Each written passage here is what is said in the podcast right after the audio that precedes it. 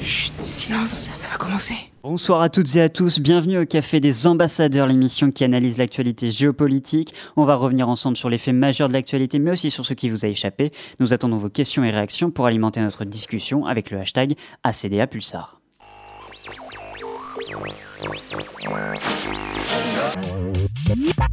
I have a dream that one day We will make America great Je again. m'appelle Denis Mukwege. What we are asking is for a very large amount of our own money back. 同志们、朋友们、女士们、先生们，大家好。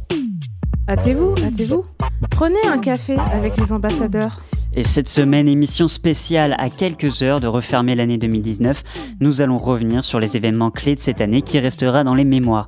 Entre les frasques du président américain, la montée des mouvements sociaux au Liban, au Venezuela ou à Hong Kong, et le sursaut des opinions publiques vis-à-vis de la question climatique, l'équilibre mondial est bouleversé. Cette année encore, le terrorisme a frappé les nations occidentales, mais la mort du chef de l'État islamique par l'armée américaine sonne comme une victoire éclatante. Cette année aura aussi été marquée par la nomination de Boris Johnson à la tête de la sixième puissance économique mondiale et par le retour de la Corée du Nord dans le jeu diplomatique. Alors quels sont les enseignements à tirer de cette année? Peut-on parler d'un monde plus sûr? A-t-on assisté à un réveil des peuples? Et dans quel monde allons-nous vivre en 2020 2019 sur son 31, c'est le titre de cette émission et avec nous pour en parler ce soir, Marc Pourroy. Vous êtes maître de conférence en sciences économiques, membre du Centre de recherche euh, sur l'intégration économique et financière et spécialiste des questions de politique monétaire et environnementale. Nous accueillerons également dans la deuxième partie Damien Fallon qui est maître de conférence en droit public, membre de l'Institut de droit public et spécialiste du droit constitutionnel, ainsi que Céline Lageau, maître de conférence en droit public également, membre du Centre d'études et de coopération juridique interdisciplinaire. Ils nous rejoindront tous les deux dans un instant, mais peut-être commençons euh, avec vous, Marc Pourroy. Tout d'abord, bonsoir et merci d'avoir accepté notre invitation. Bonsoir à vous, bonsoir aux auditeurs. Et effectivement, on va commencer avec vous peut-être par, euh, la question écologique, puisque c'était, il me semble, le- le- la question que vous vouliez aborder, celle qui vous a marqué sur cette année 2019. Alors, euh, c'est une, question en effet que j'ai trouvée très, euh, très importante. Il y a plusieurs euh, manières de l'aborder, je trouve, sur cette année 2019. Euh, notamment, en venant, je me disais, si on doit retenir qu'une seule chose de cette année, par exemple dans 20 ans. Si on se, on se met dans 20 ans, dans 20 ans, euh, les, sais pas, mes enfants discutent de l'année 2019, qu'est-ce qui pourrait être dans leur conversation? Eh bien, je me suis dit parmi les choses, voilà, il y a, il y a ce- cette question climatique et en particulier s'il y a un événement, ça serait, euh, ça serait le discours de Greta Thunberg. Je me suis dit à, à l'ONU.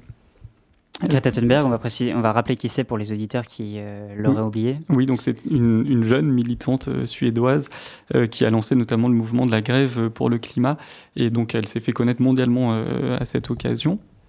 Donc de la grève pour le climat et puis euh, euh, et puis après elle a été euh, présente sur pas mal de, grands événements internationaux, de, les différentes COP, la COP euh, 25 euh, à Barcelone par exemple, mais aussi donc donc cette année en 2019. euh, en, en septembre, le 23 septembre, elle était à l'ONU au moment du sommet pour le climat. Et euh, elle a eu euh, des mots assez, euh, assez rudes, on va dire, envers nos, nos dirigeants.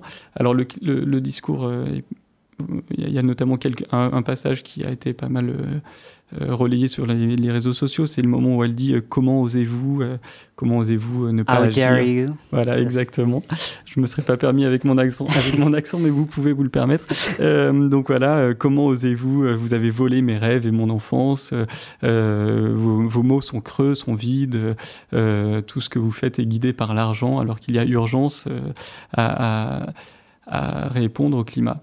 Et alors, je, me disais que cet événement risquait euh, malheureusement d'être retenu dans l'histoire parce que, euh, eh ben, on se dira peut-être qu'en 2000, que- quoi, je sais pas quand on sera en 2000, euh, 2039 par exemple, on se dira, regardez, en 2019, quand, quand une, une, petite fille comme Greta Thunberg disait, disait qu'il fallait agir pour le climat, il y a encore des gens qui rigolaient et qui se moquaient d'elle. Et, euh, et c'est peut-être ça qu'on, malheureusement, qu'on retiendra comme anecdote du fait qu'en 2019, il y a encore des gens qui, euh, qui rigolent et qui se moquent et qui, euh, et qui jugent sur la personne, sur, sur son image, sur le fait qu'elle a l'air grincheuse, pas contente et je sais pas quoi, et pas sur le fond du message et, ne se mettre toujours pas en mouvement pour répondre justement à, ce qu'elle dit. Et vous diriez que ce discours aura plus d'impact pour la postérité qu'il n'en a aujourd'hui? Alors, ce, pour la prospérité, en fait, je ne pense pas du tout que le discours sera, sera retenu et il est très probable que Greta Thunberg soit plus du tout connue dans 20 ans, par exemple. on n'en sait strictement rien. Ça serait vraiment être euh, devin de savoir si elle sera toujours une personnalité médiatique ou si dans 5 ans elle aurait disparu complètement des radars. Mais en tout cas, le discours euh, qu'elle porte, lui, il est, euh, il est basé sur, sur des éléments scientifiques. En fait, elle, ne fait que relayer un, discours qui est construit, bâti par des scientifiques, par des chercheurs du GIEC et, d'autres. Et, et, au fond, elle, elle n'est qu'une construction médiatique qui permet de relier cette information. Donc, ce qui est intéressant, c'est que en fait, le discours, il est puissant, il est, il est vraiment, il y a des, centaines et des centaines de scientifiques qui le portent depuis des années, mais aujourd'hui, on a un élément médiatique qui permet de le relayer à un niveau international fort et qui crée la polémique. Et alors, ce qui est fascinant, c'est que la polémique a été davantage sur la personnalité de Greta Thunberg plutôt que sur les mesures à prendre ou euh, ce qu'il faudrait faire justement pour répondre à cette urgence climatique. Donc malheureusement, on a été beaucoup trop cette année dans les débats sur justement cette personnalité-là, euh, comment elle s'est déplacée? Oui, elle a pris un voilier pour aller à New York. Euh, oui, mais est-ce qu'on peut tous se permettre de prendre le voilier? Certainement pas, etc. Ce genre de débat, plutôt que de dire, bon, bah, concrètement, qu'est-ce qu'on fait?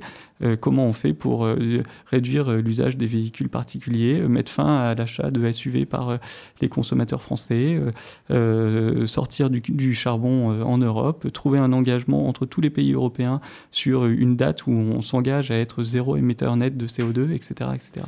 Pourquoi est-ce que, dans ce cas, parce que vous, vous faites référence à ces réactions qui ont euh, euh, été euh, plutôt globales, hein, ça n'a pas été que en France, on peut en citer quelques-uns, il y a eu Michel Onfray par exemple, il y a eu Nicolas Sarkozy également, Laurent Alexandre, qui se sont exprimés pour effectivement expliquer que Greta Thunberg n'était qu'une adolescente, qui ne connaissait pas grand-chose. Pourquoi est-ce que ça a suscité ce type de réaction-là? Pourquoi est-ce qu'il n'y a pas eu une unanimité derrière Greta Thunberg? Alors, bon, la première chose c'est vrai que sur la forme, euh, c'est pas forcément un, discours euh, euh, auquel on adhère. par exemple, vraiment, je pense que j'adhère complètement sur le fond de son discours, et malgré tout, quand je vois la vidéo de son passage à l'ONU, moi, ça me parle pas spécialement. Vous voyez, donc je comprends très bien que cette forme d'expression avec beaucoup de de hargne en fait hein, euh, contre les dirigeants euh, actuels, ça soit pas forcément le, mode d'expression qui, qui permette l'adhésion de tout le monde. Bon, ok. Dans ce, euh, dans ce mode d'expression, vous, parlez d'une hargne. Vous voyez rien d'autre qu'une hargne? Vous voyez pas d'espoir finalement? Non, non, mais alors il y, y a, ah oui, il y a quand même beaucoup de un côté très désabusé. Mais ça, c'est une première, une première critique. La deuxième, quoi, une première, euh, un premier élément qui fait que, ok, on, peut ne pas adhérer au, premier abord.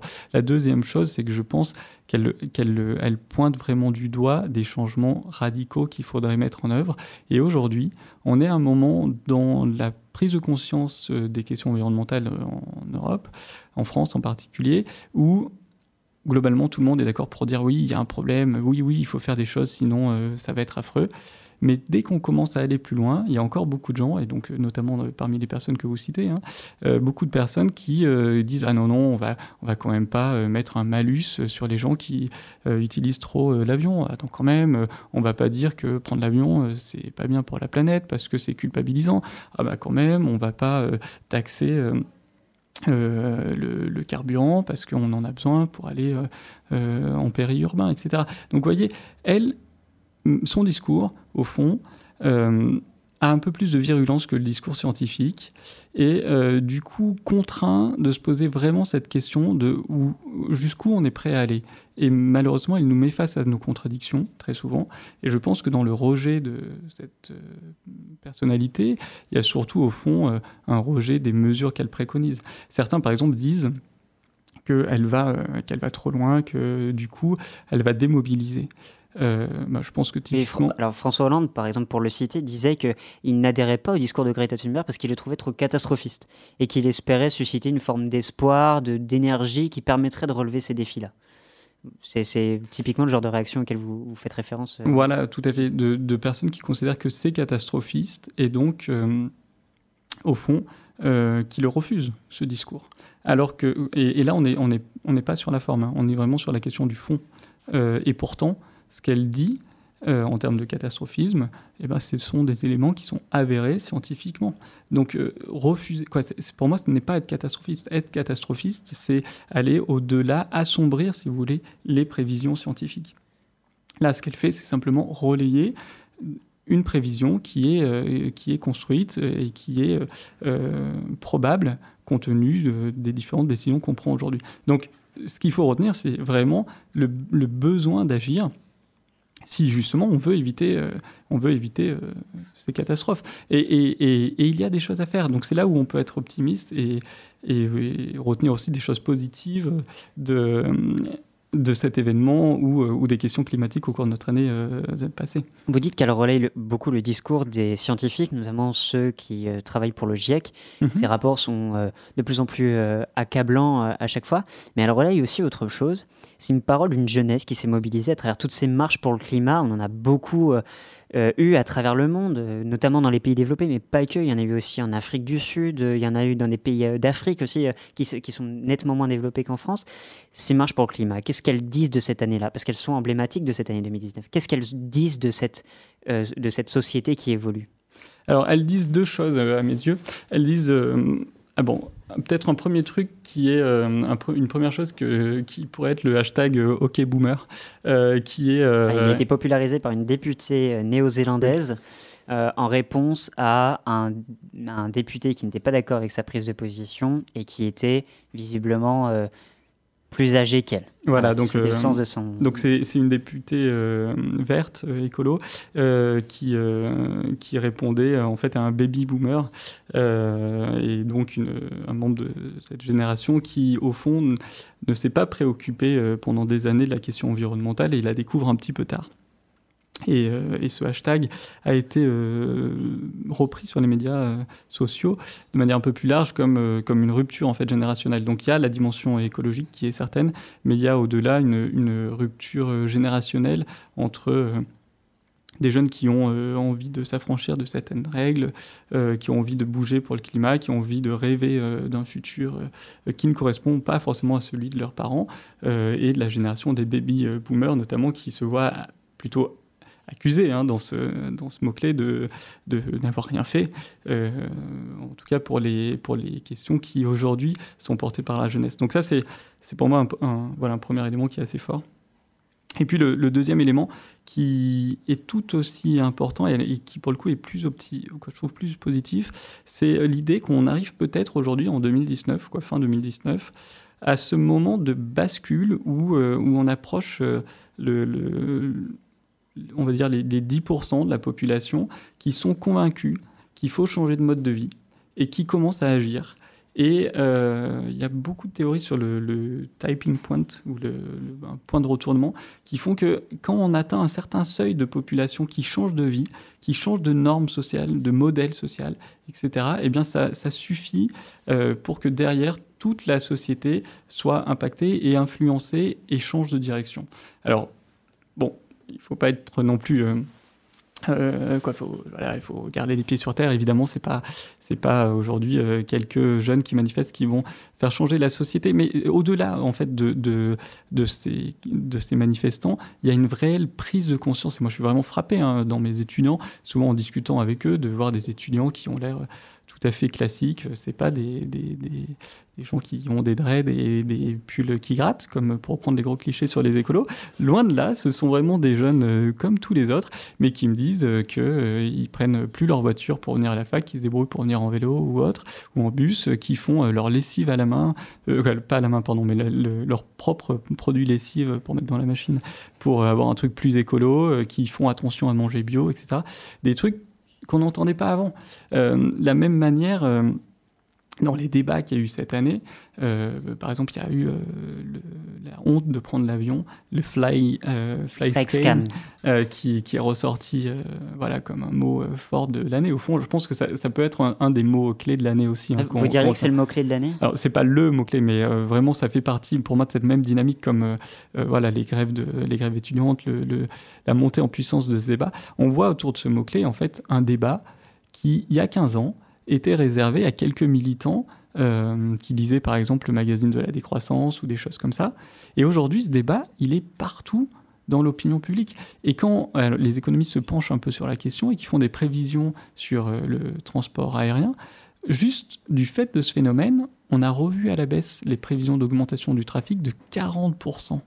Donc, donc ça ne veut pas dire que ça va baisser drastiquement, mais on avait un schéma de croissance du trafic aérien et il a été revu 40% plus bas à cause de ce Cette phénomène, de, voilà, de cette tendance de la honte euh, euh, de, de prendre l'avion. Donc vous voyez, il y a vraiment, là, il y a vraiment une prise de conscience qui rejoint cet effet de, de, de retournement où il suffit qu'il y ait euh, une masse suffisamment importante de la société, même si c'est que 10%, pour que vraiment ça se ressente derrière sur les grandes orientations et que ça pèse sur le débat public, que ça pèse sur, sur vraiment les, les- chemins, que, les directions que prend, que prend euh, la société. Alors, vous, vous parlez de cette masse, de ces 10%. Est-ce qu'ils ont. Alors, vous parlez aussi, du, avec ce hashtag OK Boomer, vous donnez une espèce de. Pas de, de morphotype, mais est-ce qu'il y a une véritable couleur politique à, ce, à ces 10% Et est-ce qu'il y a une- encore une espèce de fracture générationnelle sur cette question-là de l'écologie Ou est-ce qu'elle est un petit peu plus partagée maintenant? Alors là, là du coup, euh, pour répondre, on va être obligé de déborder sur euh, 2020, même si on, a- on, vous en discutait plutôt sur 2019, mais, mais le, le- la réponse, elle va, elle va venir en 2020 avec les municipales. En fait, ce que l'on voit déjà là, donc ce qui se construit depuis quelques mois sur le, sur le positionnement en vue des élections municipales, euh, c'est que tous les partis se disent plus écolos les uns que les verts, et, euh, et on a vraiment une course à l'écologie, au, positionnement euh, sur ces sujets qui est incroyable, et ce qui, qui reflète pour moi aussi ce, ce basculement. En fait, y a, on ne peut plus se dire non préoccupé par, par la question environnementale. Est-ce que c'était pas déjà le cas aux élections européennes? Aux élections européennes, c'est alors aux élections européennes, c'était euh, déjà un petit peu le cas.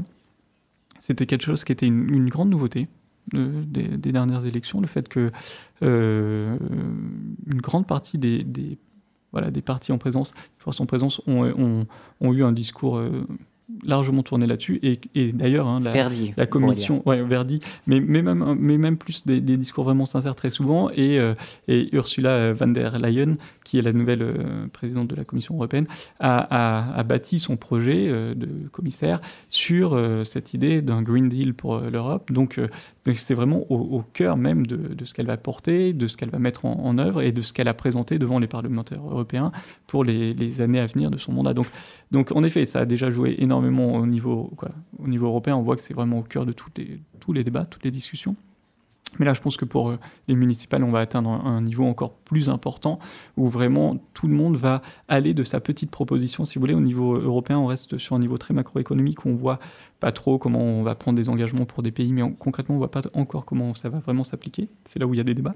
Alors que pour les municipales, bon, bah, l'enjeu des municipales, c'est le, parc à côté de chez vous, euh, l'aménagement euh, de telle ou telle zone commerciale. Et donc là, eh ben, on est obligé d'être dans le concret, d'être dans le, dans le dur hein, du, débat. C'est euh, concrètement, ça va être euh, dans beaucoup de villes, le débat, ça va être combien de kilomètres de pistes cyclables on fait, avec euh, du coup des gens qui disent oui c'est très bien, mais tout de suite euh, euh, les utilisateurs qui, qui diront euh, euh, bah, ok pour construire votre piste cyclable vous vous supprimez euh, 1000 places de parking comment je fais pour me garer? Donc vous voyez le, le- on va rentrer beaucoup plus dans le vif dans le pratique de la mise en place de, de ces politiques environnementales climatiques. Donc donc sur des, questions de mise en œuvre qui sont beaucoup plus concrètes pertinentes et où c'est là où c'est positif tous les partis je le pense sincèrement, et on le voit déjà, vont se positionner comme écolos. Donc seront contraints de faire face à leurs propres contradictions sur ces sujets-là. On ne peut pas se dire écolo, et puis dès qu'il y a des mesures à prendre, ne pas les prendre. Donc voilà, on va être obligé de dépasser ces petites contradictions, euh, et c'est là où ça va être très intéressant. On va marquer une courte pause avec On brûlera de pommes et on revient juste après pour la suite de notre discussion.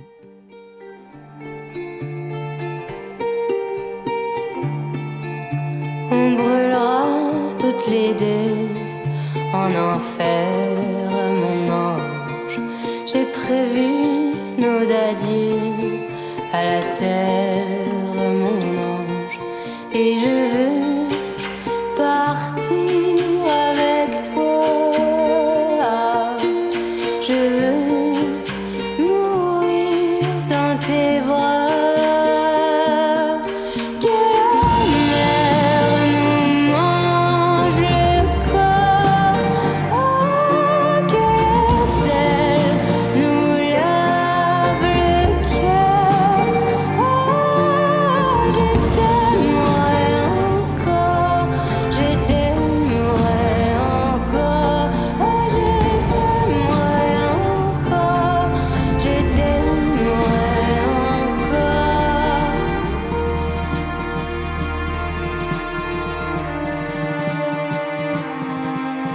Je m'excuse auprès des dieux de ma mère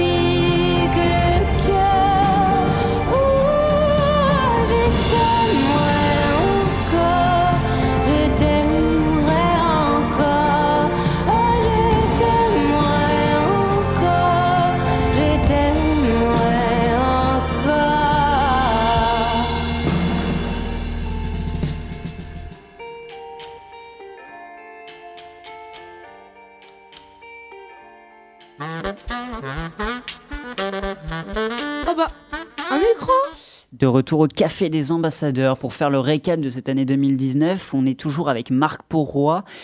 On va échanger euh, sur cette euh, petite nouveauté, euh, cet outil sorti du chapeau d'Emmanuel Macron, qui est la Convention citoyenne pour le climat.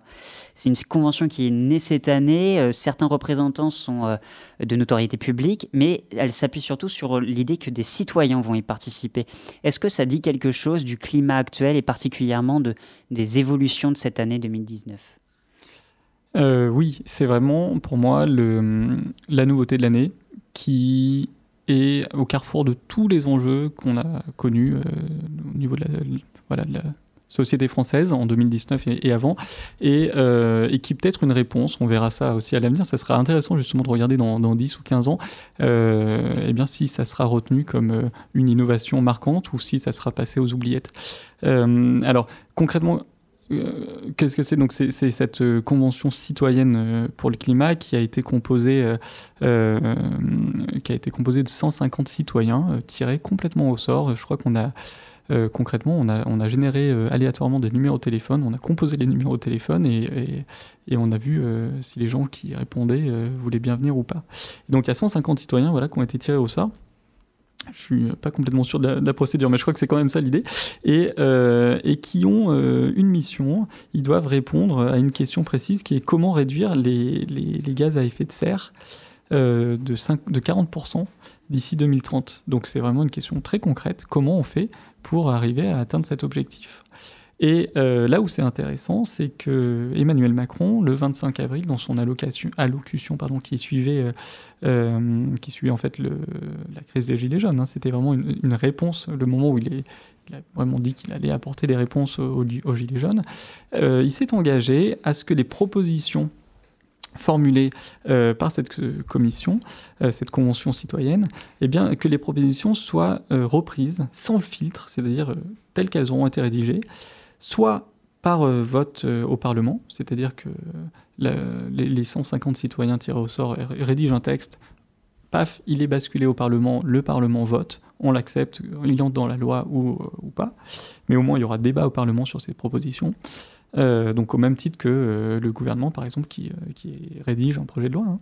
Euh, et puis, deuxième possibilité, Emmanuel Macron le met directement au référendum. Donc le, les citoyens rédigent un texte, Emmanuel Macron le soumet aux Français, les Français votent, on est d'accord, on n'est pas d'accord. S'ils sont d'accord, on la- il rentre dans le, droit français. Troisième possibilité, c'est directement adopté par voie régl- réglementaire. Donc, euh, selon le- les, sujets, ça peut être euh, repris euh, par le- l'exécutif et donc repris directement dans le droit.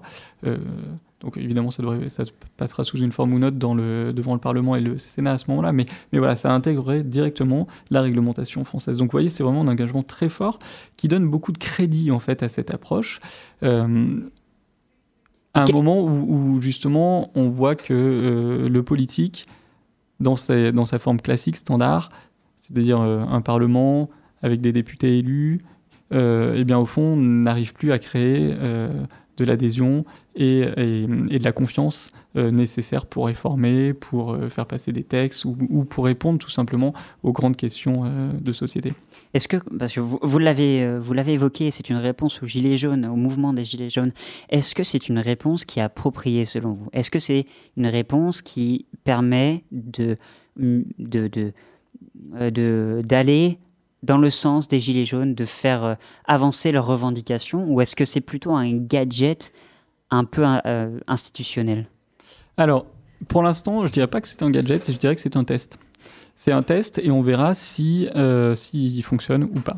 Euh, s'il fonctionne, ce gadget se, transformera en, outil, pourrait se transformer en véritable outil euh, permettant de redynamiser la vie démocratique de notre pays. Concrètement, pour, pour revenir un petit peu en arrière sur, sur, le, sur le- les problèmes, euh, donc les Gilets jaunes ont réclamé euh, par exemple le RIC, le, ré- le référendum d'initiative citoyenne, voilà, ou d'autres euh, mécanismes pour que le peuple soit plus directement associé euh, aux décisions. Alors c'est très, c'est très surprenant parce qu'on pourrait dire on est dans une démocratie.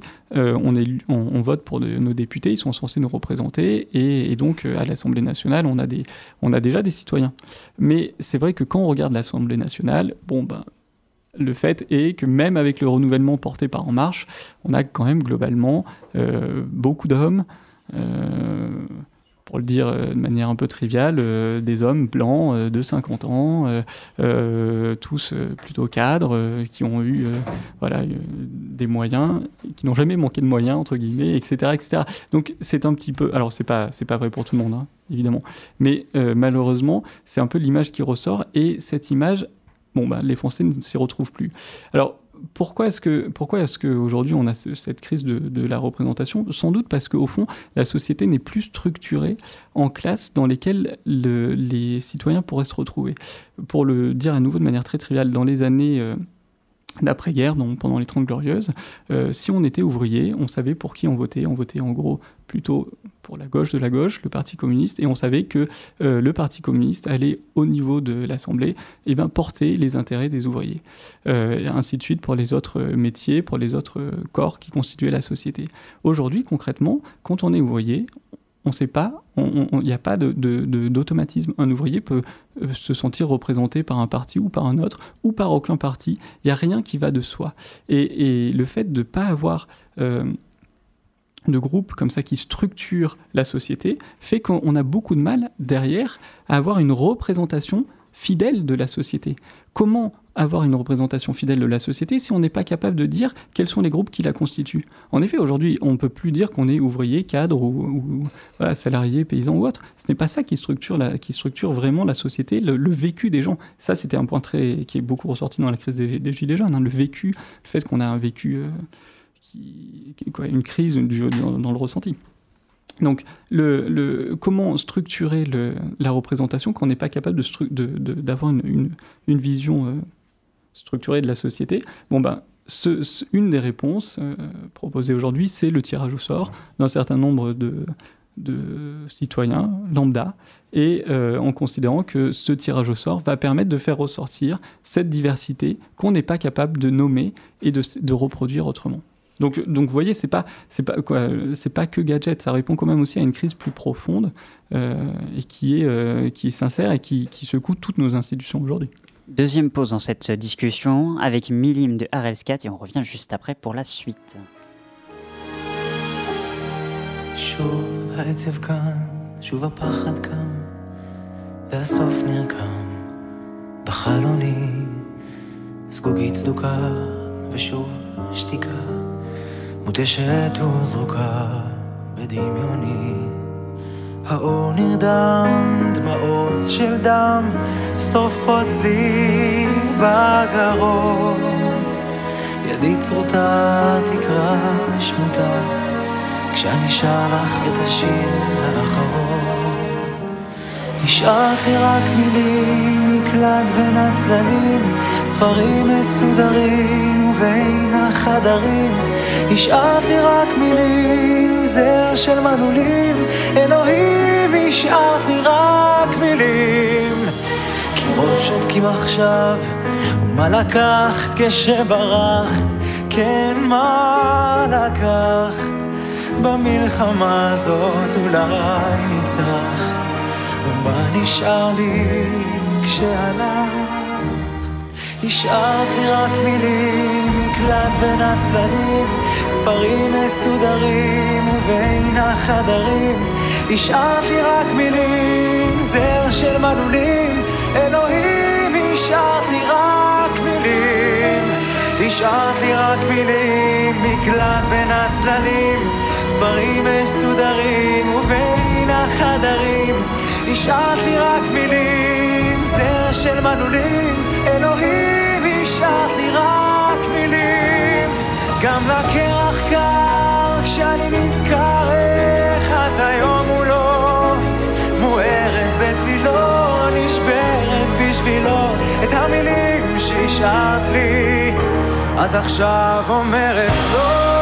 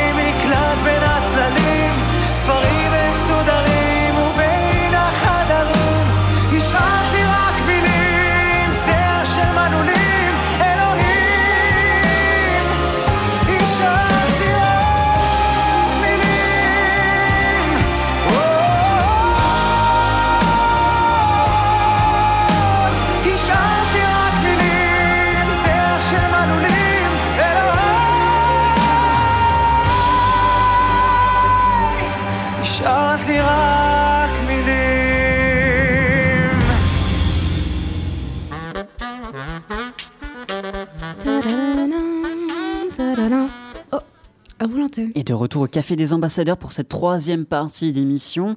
Nous accueillons en plateau Céline Lajo, qui est maître de conférence en droit public, membre du Centre d'études et de coopération juridique interdisciplinaire.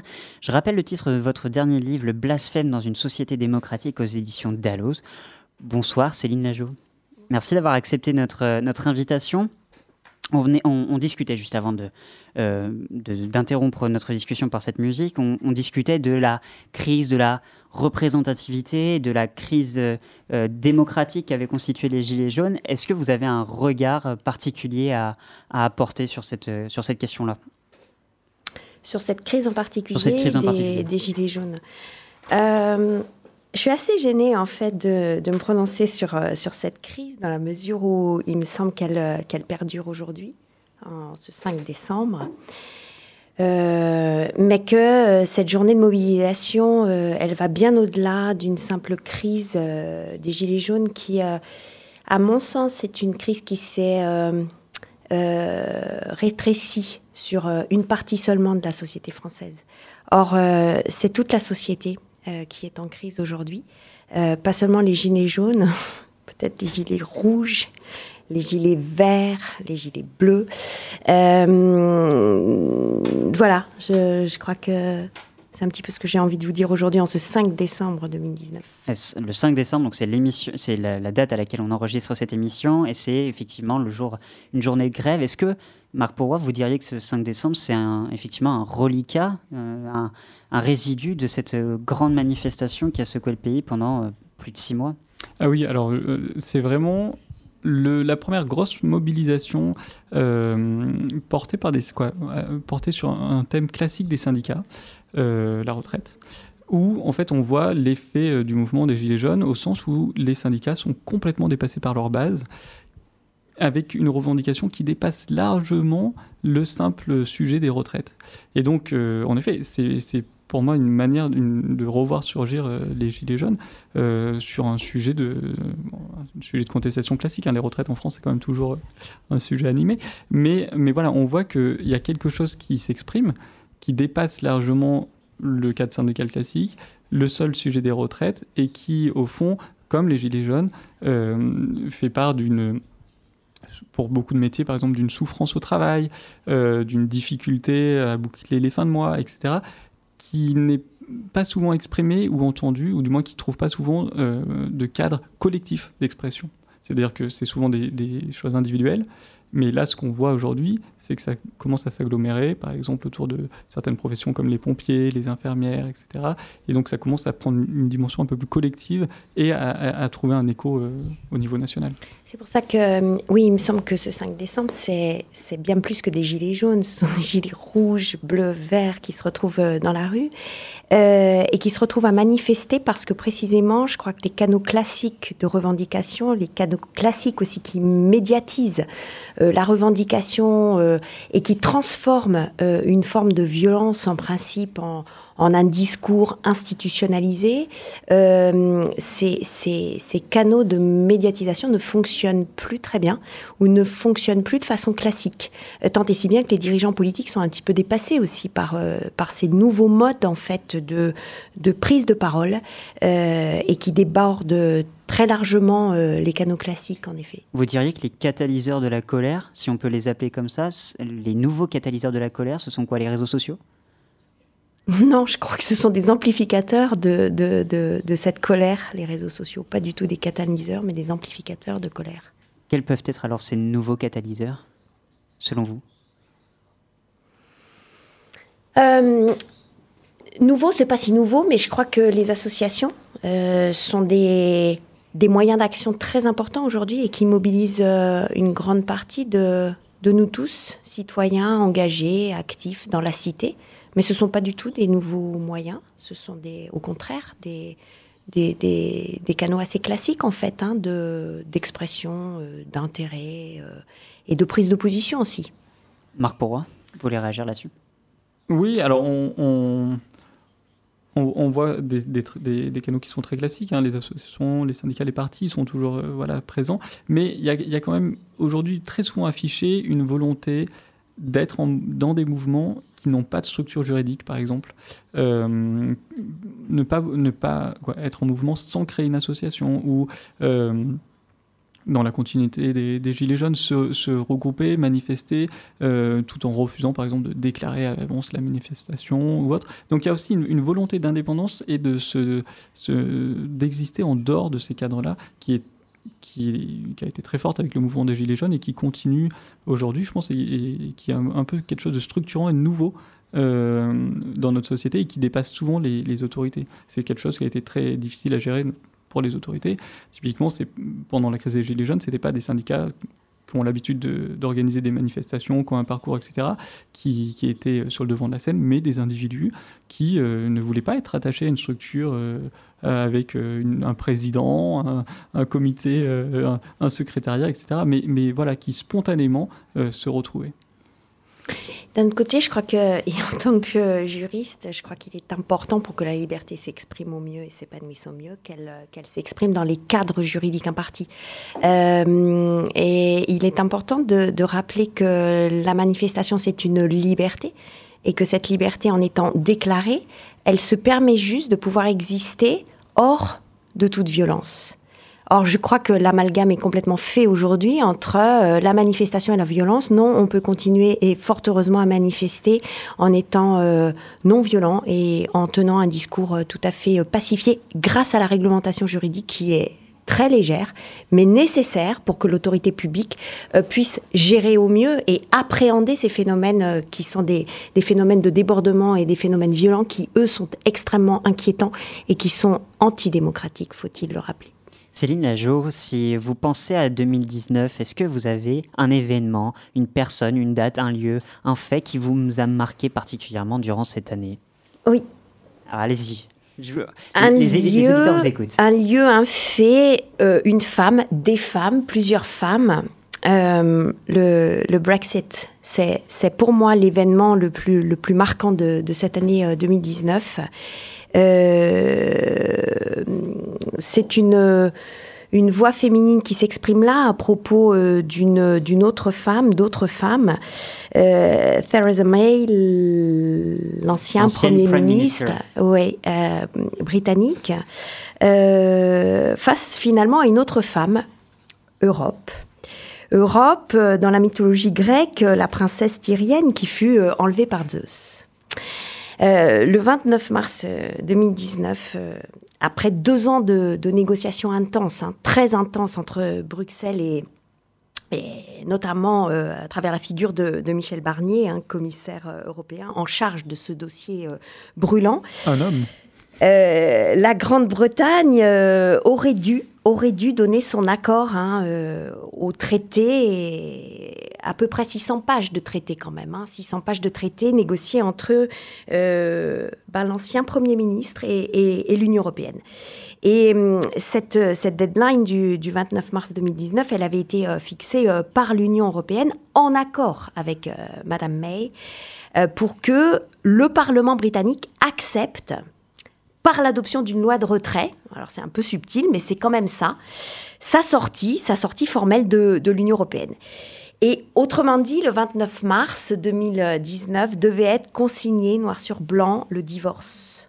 Le divorce, une loi de divorce euh, entre le Royaume-Uni et, l'Union euh, européenne. Et cette loi aurait dû euh, officialiser ce, ce, divorce, mais après ces résultats, les résultats du, référendum dont on se souvient, hein, très marquant aussi du, du 23 juin 2016, où, où, le peuple anglais britannique, devrais-je dire, a majoritairement voté en faveur d'une sortie de, l'Union, de l'Union européenne eh bien, nous en sommes pourtant toujours encore là aujourd'hui.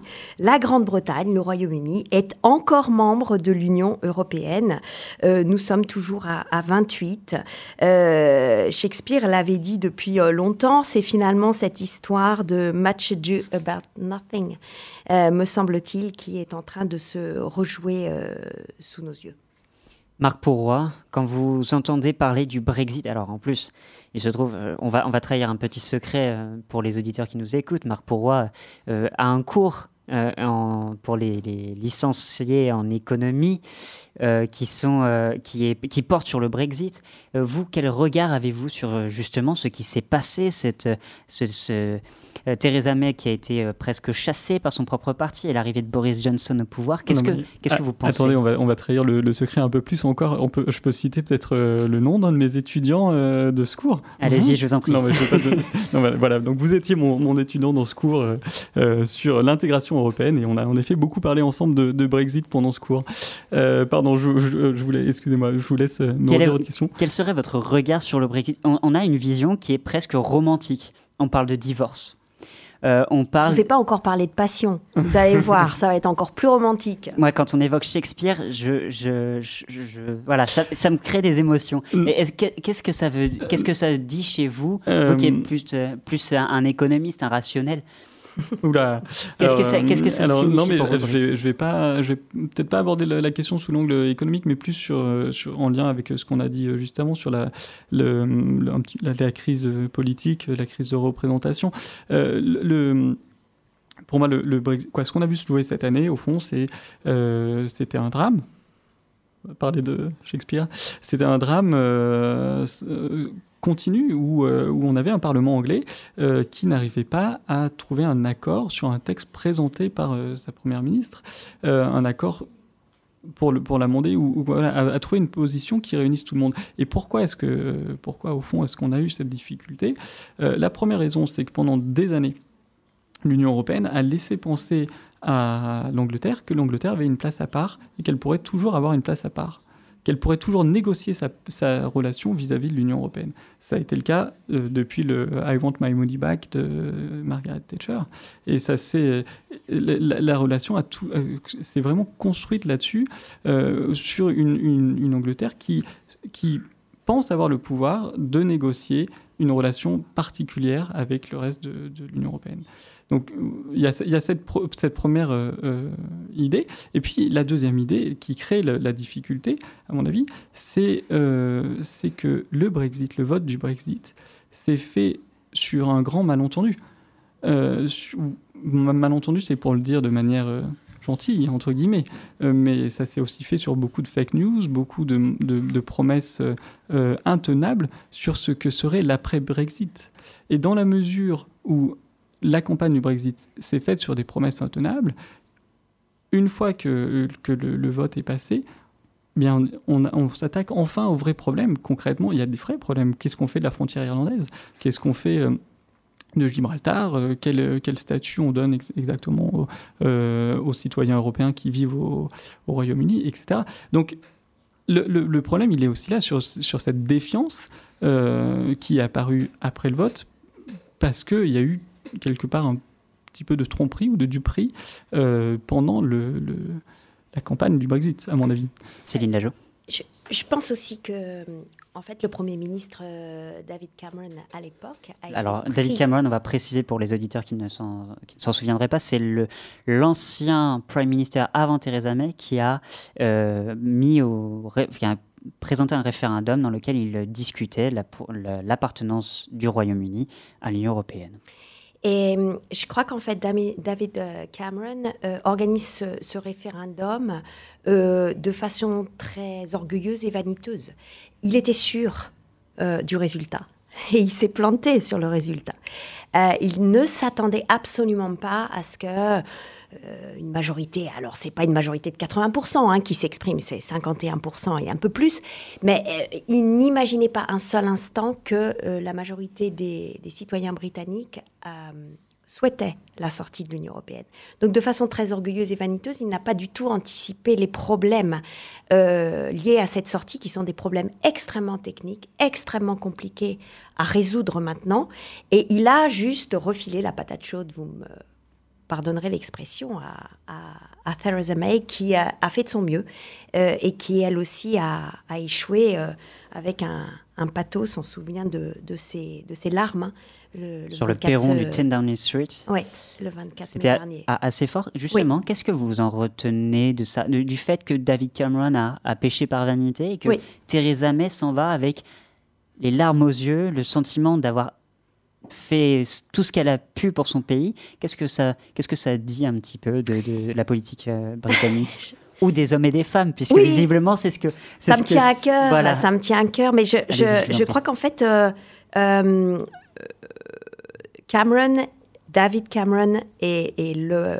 le parti conservateur a, a sacrifié cette, cette femme sur l'autel. hein. Et, et c'est un divorce et c'est aussi euh, un mariage qui se termine mal. Et ce sont des règlements de compte euh, terribles à l'intérieur de, de cette famille euh, conservatrice. Et je, je, je crois que cette, euh, cette, cette femme a fait vraiment tout ce qu'elle a pu euh, pour mener à, à bien hein, cette, cette sortie. Et, et ces larmes révèlent son échec, qui est un échec personnel. C'est une, c'est une fille de pasteur, elle est studieuse, elle est opiniâtre. Euh, elle a toujours cette allure très soignée euh, de, de- de première de classe hein, et qui finit par euh, démissionner pour le, le, le coloré nouveau Premier ministre Boris, Boris Johnson. Johnson, surnommé Bojo. Bojo. Tout est dit dans ce surnom. Marc Pourroy, sur Boris Johnson, le fait que justement Boris Johnson ait remplacé Theresa May, est-ce que c'est pas un symbole de décadence? Ah non, Euh, non. Alors je me, je me garderai bien de juger, euh, euh, de juger à ce point Johnson. C'est plus le triomphe d'une façon de faire de la politique qu'on voit triompher ailleurs en Europe euh, et aux États-Unis. évidemment, le lien est fort avec Trump, Euh, mais qui rejoint malheureusement ce que je disais juste avant aussi sur, euh, sur le, fait d'être élu sur des propositions qui, sont intenables une fois élu. Euh, Johnson avait pris l'engagement très fort de sortir de. il avait dit que s'il était, était Premier ministre, le Brexit aurait lieu avant euh, c'était avant la Toussaint, alors je ne sais plus exactement quelle était la date prise. 31 octobre. Voilà, ça devait, voilà il s'était engagé là-dessus. Et, euh, et il n'y est pas arrivé, euh, puisque le, le, Brexit, aujourd'hui, est fixé au 31 janvier 2020, si je ne me trompe pas. mais alors, contrairement à ce qu'on pouvait craindre. Euh, arrivé au pouvoir, il a été beaucoup plus habile, et c'est pour ça que je me garderai bien de le juger.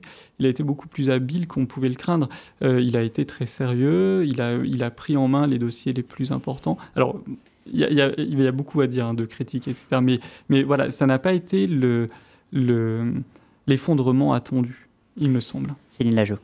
Alors, je, je suis pas tout à fait d'accord avec ce, point de vue. Je, crois qu'il continue euh, sur sa lancée, ou en tout cas, chasser le naturel, il revient au galop. On l'a vu à l'œuvre hein, euh, pour euh, gérer la capitale londonienne, puisqu'il a été maire de Londres pendant, pendant longtemps, en ayant remplacé Ken the Red, Ken le Rouge.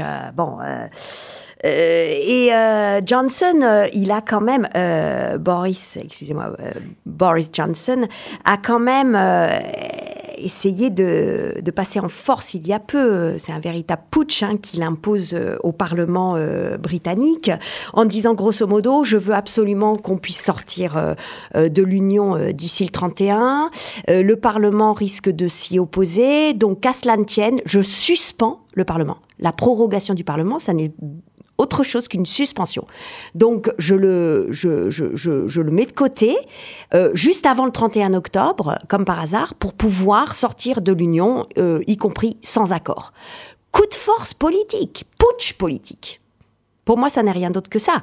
Et les seuls à s'être opposés, et tant mieux, et pourvu que ça dure, et pourvu que ça dure encore longtemps comme ça en, Europe, c'est la Cour suprême. C'est la Cour suprême, ce sont les juges britanniques qui rappellent alors le Premier ministre en lui disant, tout comme la Cour suprême l'avait fait avec euh, Theresa May, en lui disant, vous ne pouvez pas passer outre l'accord du Parlement pour la mise en place de cette sortie. De la même façon, là, la Cour suprême vient de rappeler et vient de faire une magistrale euh, leçon de droit constitutionnel au Premier ministre. Euh, vous ne pouvez pas proroger le Parlement en d'aussi graves circonstances, parce que cette sortie de l'Union européenne euh, va avoir des conséquences terribles et la Cour suprême se prononce en des termes politiques, là, en disant euh, Vous, Premier ministre, vous êtes redevable, vous devez des comptes politiques au Parlement, vous êtes responsable devant lui, et donc c'est pas à ce moment-là que vous pouvez le suspendre.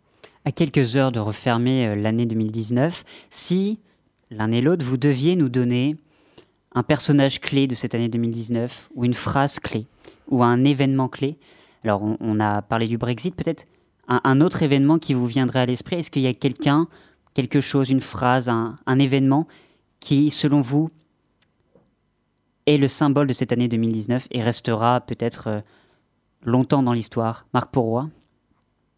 Euh, ah, c'est pas facile comme question. Alors, je vous ai parlé tout à l'heure de, de, Greta Thunberg et, je resterai peut-être là-dessus euh, sur le, la phrase donc comment osez-vous? Je vous laisse le redire en anglais. How dare you Voilà, qui euh, on verra si. Alors, ah, comme je vous disais, hein, c'est très probable que que Greta Thunberg disparaisse du champ médiatique dans les années à venir. On n'en sait strictement rien. Mais voilà, cette question de euh, la mise en avant du sujet climatique et des réactions suscitées, euh, tant de l'adhésion du côté de la jeunesse, comme vous l'avez euh, relevé avec les marches pour le climat, que à, l'inverse de la moquerie, de, du rejet un peu facile, autant sur le fond que sur la forme. Eh pour moi, c'est emblématique voilà, de, de, de, ce moment plus ou moins de bascule où il faut se positionner sur un sujet, où on, environnemental en l'occurrence, où on, on, a une prise de conscience massive dans la population euh, et en même temps une difficulté à aller plus loin, à aller jusqu'à la mise en œuvre vraiment euh, de mesures concrètes dans nos vies, à accepter tous les changements qui en découlent. Pour moi, c'est vraiment là euh, qu'est marqué l'année. Je dirais que 2018, avec notamment la démission de Nicolas Hulot, c'était l'année où, on a où, le sujet est monté, et 2019, c'est l'année où on, approche de la bascule. donc on verra si 2020, c'est l'année où on passe de l'autre côté, où clairement on s'engage, euh, on change de mode de vie, etc., ou, ou non. Céline Lajo, diriez-vous, euh, vous aussi, que Greta Thunberg est le personnage de cette année 2019, ou en voyez-vous un autre? Je ne sais pas si c'est le personnage de 2019, mais en tout cas, elle compte dans ce paysage. Euh, c'est une euh, jeune voix féminine qui ridiculise euh, les dirigeants politiques. J'en vois peut-être un autre, et peut-être pour mettre une touche d'optimisme dans, tout ça, Léonard Cohen. son dernier album, ses dernières paroles, euh, retravaillées depuis euh, par, euh, par son fils, vous le savez. Thanks for the dance. Je crois que tout est résumé pour cette année euh, 2019. Oui, on peut dire merci pour la danse, mais ça vaut pour toutes les années et ça vaudra éternellement. Thanks for the dance. Léonard Cohen, immense chanteur qui nous a quittés il y a peu. Et c'est sur là-dessus qu'on va terminer cette émission. Je vais vous commencer par vous remercier infiniment, Marc Porrois et Céline Lajo, d'avoir euh, euh, participé à cette émission, d'avoir accepté notre invitation. Merci également, chers auditeurs, de nous avoir suivis. Je remercie toutes les personnes qui ont participé à la réalisation de cette émission avec une mention spéciale pour Audrey à la technique. Sinon, vous pouvez réécouter cette émission en podcast sur le site de Radio Pulsar et sur l'application Magellan. On va se quitter en musique avec Mbengabila de Chegu. On vous souhaite de passer évidemment un bon réveillon. D'ici là, restez curieux. Naleli. Naleli. Naleli naleli. Naleli nameli. Naleli nameli. Naleli nameli. Pongi ezwinga naleli nameli. Naleli naleli. Naleli nameli. Osala nini? Benga mila. Osala nini?